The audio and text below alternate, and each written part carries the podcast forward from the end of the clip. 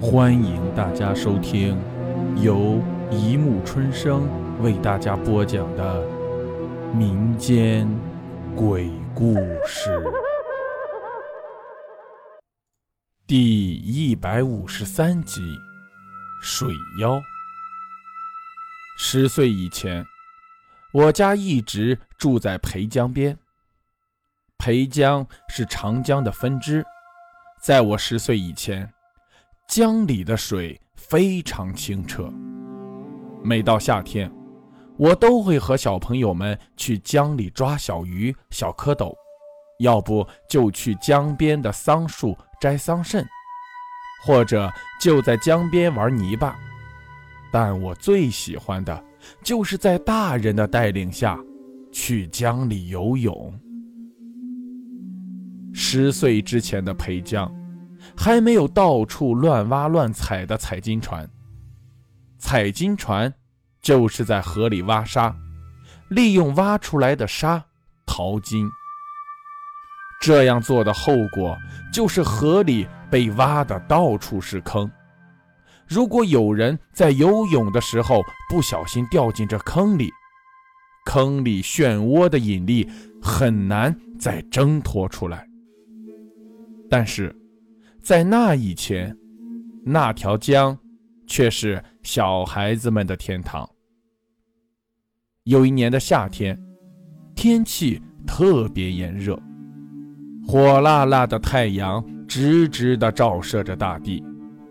那时候没有空调，我记得家里只有一台小电扇，根本解不了闷热。于是我每天放学都会缠着父母。带我去游泳。江边游泳的人太多了，大多数都是大人带着小孩子。清凉的江水是这个夏天最大的诱惑。这一天，刚吃过晚饭，我便缠着爸妈带我到了江边。其实我压根儿不会游泳，只是喜欢水里的清凉。整个人坐在爸爸用轮胎做成的游泳圈上，实在是太惬意了。正在我开心的和旁边的小朋友嬉戏的时候，就听到不远处有一阵骚动，有人喊：“快来救人呐！有有人落水了！”大家一听，都朝那个方向游了过去。原来是一对父子溺水了。因为离河边距离不远，大家没费多少力气就把父子俩救了上来。父亲救上来以后，咳嗽几下便没事了。那个小孩子救上来以后，已经昏迷不醒了。大家赶紧进行抢救。小孩子咳出了几口水之后，醒了过来。醒过来以后。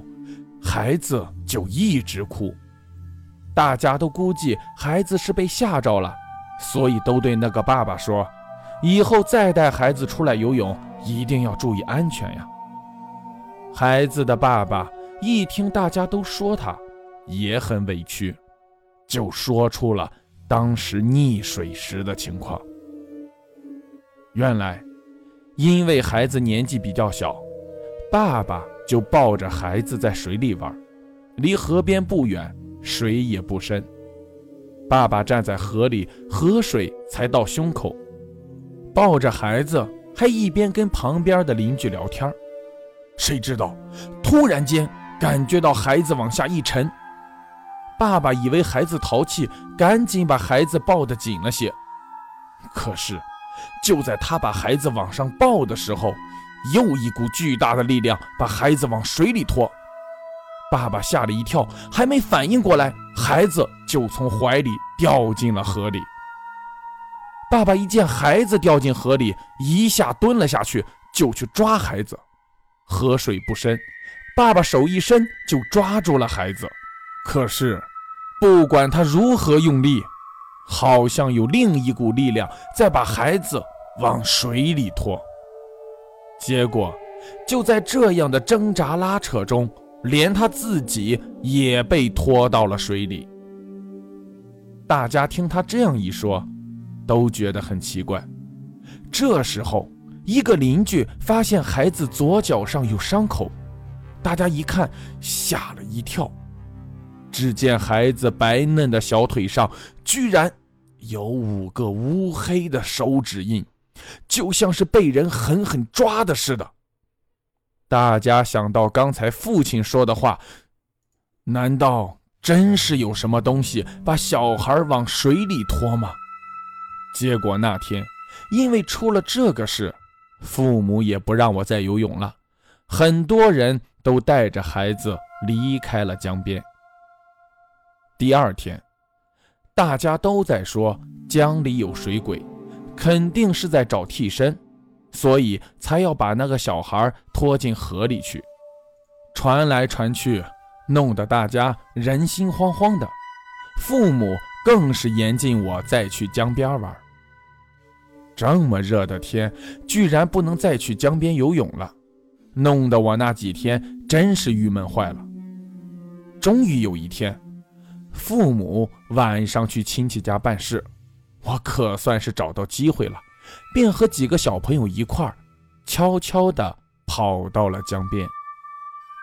其实，大家心里还是有些怕的，所以我们几个孩子就只是在江边坐着，把脚伸进水里。我拿出苹果，一边吃一边和小伙伴们闲聊。这时候。是晚上七点多，天刚刚有些黑，江边的人比较少，大多数的人这时候正在家吃晚饭。闷热了一天的天气，终于在这个时候稍微的凉爽了些。就在我一边吃苹果一边聊天的时候，我突然看见离我们不远的江面上有一层乌黑的雾。慢慢的弥漫着，并且这层黑雾像是在移动一般，朝着我们的方向过来了。我都看呆了，搞不清楚这是什么东西，便问我身边的小山有没有看到什么。小山却说什么也没看到。我想，难道是我眼花了？可是再一看。这层黑雾不但没有消散，离我们也越来越近。我心里有些害怕，想叫几个小伙伴离开岸边，可是大家这时候玩的正开心，没人愿意走。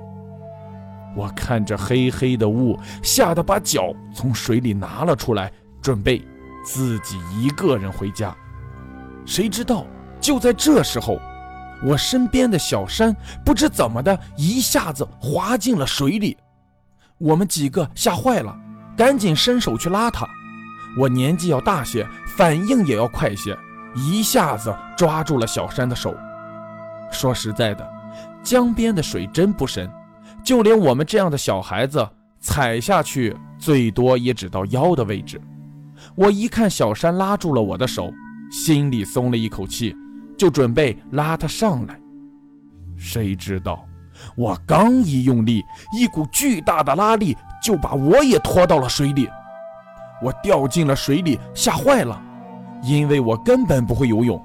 即使知道水并不深，可是我还是拼命的挣扎，而且小山的手还紧紧的拉着我。结果我俩一下子就沉到了河底。心真的慌乱起来，我使劲的想站起来，结果反而呛了几口水。这时候，估计岸上的几个孩子也吓着了。我在水里听到他们在叫过路的人。就在我神志有些不清醒的时候，我突然看见小山的腿上有一只手，一只乌黑的手，从河底的泥土里伸出来。拉住了小山的腿，我一看，吓得魂飞魄散，更加拉着小山拼命挣扎。好不容易，我的头终于露出了水面。这时候，闻讯赶到的大人们也来到了江边，把我俩从水里拉了出来。小山被救上来的时候已经昏迷了。大人们把他送到了医院抢救。我的下场可想而知，回家被我妈结结实实的收拾了，并且警告我再也不能去江边。其实不用她说，我也被那只从泥里伸出来的手吓坏了，发誓再也不去江边玩了。后来小山回家，我还去看了他，果然，在他的腿上。